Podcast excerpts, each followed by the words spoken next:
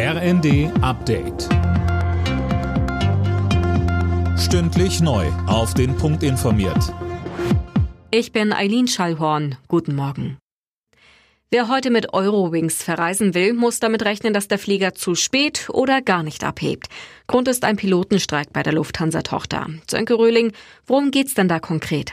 Also laut Pilotenvereinigung Cockpit geht es darum, die Piloten zu entlasten, zum Beispiel durch kürzere Flugdienste und längere Ruhezeiten. Die Eurowings-Chefetage verweist dagegen auf zwei anstehende Gehaltserhöhungen von über 10 Prozent in den nächsten Monaten.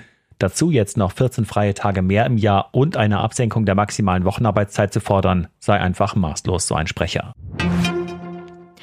Damit die Strompreise im kommenden Jahr nicht noch weiter steigen, plant die Bundesregierung einen Milliardenzuschuss für die Stromnetzbetreiber. Das hat das Wirtschaftsministerium der ARD bestätigt.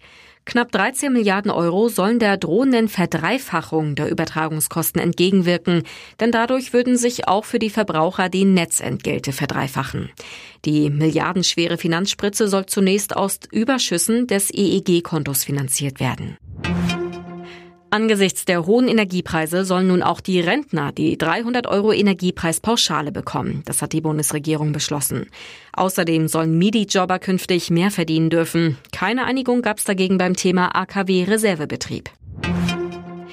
RB Leipzig hat in der Fußball Champions League die Chance auf den Einzug ins Achtelfinale gewahrt. Die Leipziger setzten sich zu Hause mit 3 zu 1 gegen Celtic Glasgow durch. Außerdem hat Borussia Dortmund mit 4 zu 1 gegen den FC Sevilla triumphiert. Alle Nachrichten auf rnd.de